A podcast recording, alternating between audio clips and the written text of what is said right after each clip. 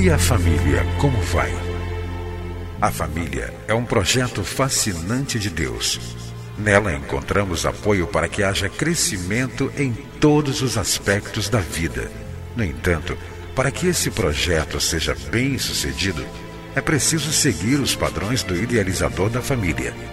Na Bíblia, a palavra de Deus, encontramos as diretrizes que vão nos levar a uma vida familiar equilibrada e nela também vamos aprender a defender a família dos ataques que tem sofrido nos últimos dias.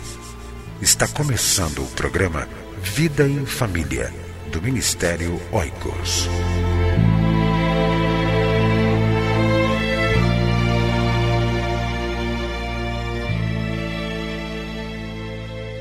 Encontro de solteiros, divorciados e viúvos. Participe! Acesse nosso site www.cliquefamilia.org.br para ter mais informações. Você vai ouvir agora mais uma mensagem para fortalecer a sua família. Olá, é com muita alegria que estamos mais uma vez com o programa Vida em Família, um programa do Ministério Oicos, Ministério Cristão de Apoio à Família. Um ministério que visa advogar a importância da família e promover o seu fortalecimento. Estamos estudando sobre os resultados das obras da carne, isso, isso é, as manifestações do pecado em nossa vida pessoal, conjugal e familiar. Sempre lembramos que esses pecados se fazem presentes na vida de uma pessoa quando a mesma não se deixa ser controlada pelo Espírito Santo, conforme nos diz em Gálatas capítulo 5, do versículo 19 até o versículo de número 22. Temos falado das mazelas, dos prejuízos à pessoa, ao casamento e à vida familiar quando não deixamos Deus dirigir nossa vida. Falamos dos malefícios de viver uma vida onde a imoralidade sexual, a libertinagem e a impureza se fazem presentes na vida de uma pessoa, de um cristão, trazendo tremendos prejuízos à vida pessoal, à vida conjugal e também à própria vida familiar. Falamos também nos últimos programas sobre os perigos e os prejuízos de colocar Deus à margem de nossa vida no nosso coração, no nosso casamento e em nossa família. Somente Deus deve ocupar o primeiro lugar no nosso coração, no nosso casamento, na nossa família. Quando fazemos isso, estamos impedindo que a idolatria, que é uma manifestação do pecado, tenha domínio. No último programa, abordamos o grande desafio de não permitirmos que atitudes de inimizade adentrem em nosso coração e em nosso lar. Hoje quero estudar com você sobre o perigo e o prejuízo que a discórdia pode proporcionar a um relacionamento humano, principalmente na família. No mundo grego, Eris era considerada a deusa da discórdia. Segundo os mitólogos, Eris foi a grande responsável pela guerra de Troia. Paulo coloca a discórdia após a palavra inimizade. Quando deixamos que a inimizade domine nossas emoções e sentimentos, nasce a discórdia. A discórdia é o resultado, na vida real, do sentimento da inimizade. O apóstolo Paulo diz que a discórdia é uma característica daquelas pessoas sem Deus no coração. Diz assim a palavra de Deus em Romanos, capítulo 1, versículos 28 e 29.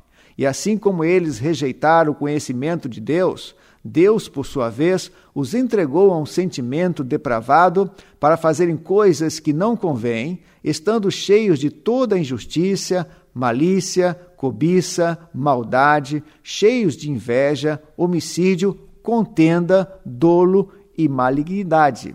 O homem sem Deus é caracterizado, dentre muitas coisas horríveis, por contendas, relacionamentos quebrados, discórdias. Paulo nos afirma que em muitas igrejas, especialmente na de Corinto, a discórdia se fazia presente. Paulo exortou que duas mulheres procurassem se entender. Escrevendo aos Filipenses, no capítulo 4, diz: Rogo a Evódia e rogo a Sintique que sintam o mesmo no Senhor. A discórdia quebra os elos da fraternidade entre as pessoas. A discórdia quebra os relacionamentos conjugais e familiares. Por que acontecem discórdias entre as pessoas? Em primeiro lugar, porque Cristo é destituído da centralidade dos relacionamentos.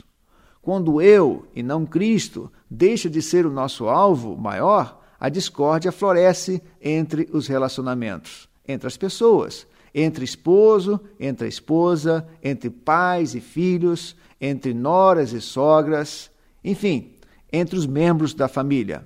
Aplicando o relacionamento conjugal, a discórdia nasce entre o marido e a esposa quando Cristo não ocupa o primeiro lugar no coração de um ou de ambos. Devemos sempre nos lembrar das palavras de Paulo escrevendo aos Gálatas, capítulo 2, versículo 20: E vivo não mais eu, mas Cristo vive em mim.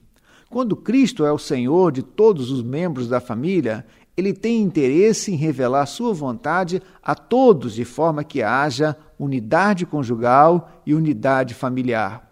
Quando Cristo vive em nós, a discórdia não tem espaço para florescer. Em segundo lugar, a discórdia nasce quando o espírito de competição entre as pessoas, especialmente na família, domina os relacionamentos.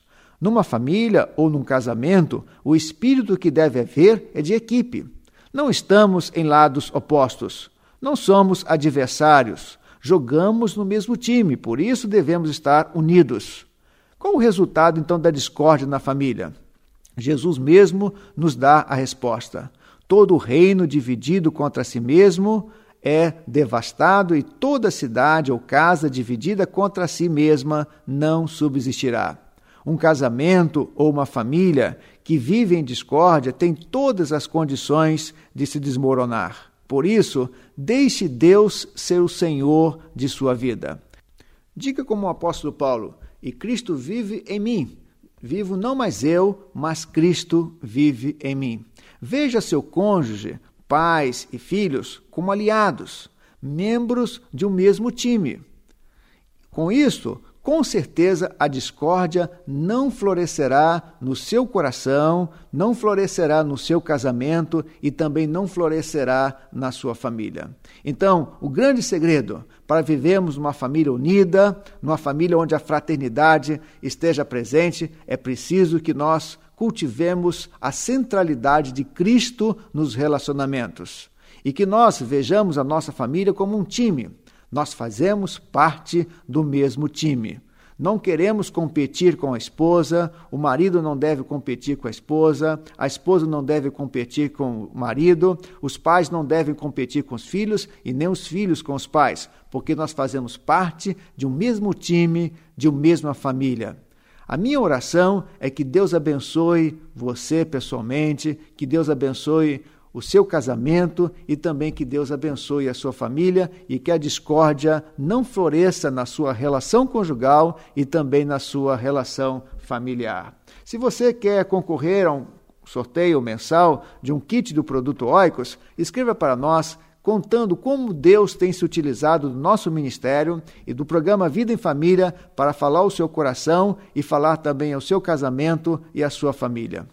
Escreva para nós relatando uma experiência. Escreva para o Ministério Oicos, Rua Marise Barros, 479, Sala 7, bairro Maracanã, cidade Rio de Janeiro. CEP 20270 003. Repetindo, Ministério Oicos, Rua Marice Barros, 479, Sala 7, bairro Maracanã, Rio de Janeiro, RJ, CEP 20270 003. Que Deus, o Criador da família, ajude você a viver melhor em família. Entre em contato com o Ministério Oicos, escrevendo para a Rua Marise Barros, 479, Sala 7, Maracanã, Rio de Janeiro CEP 20.270-003 ou através do nosso site na internet www.cliquefamilia.org.br. Que Deus abençoe a sua casa. Esteja conosco na próxima edição de Vida em Família.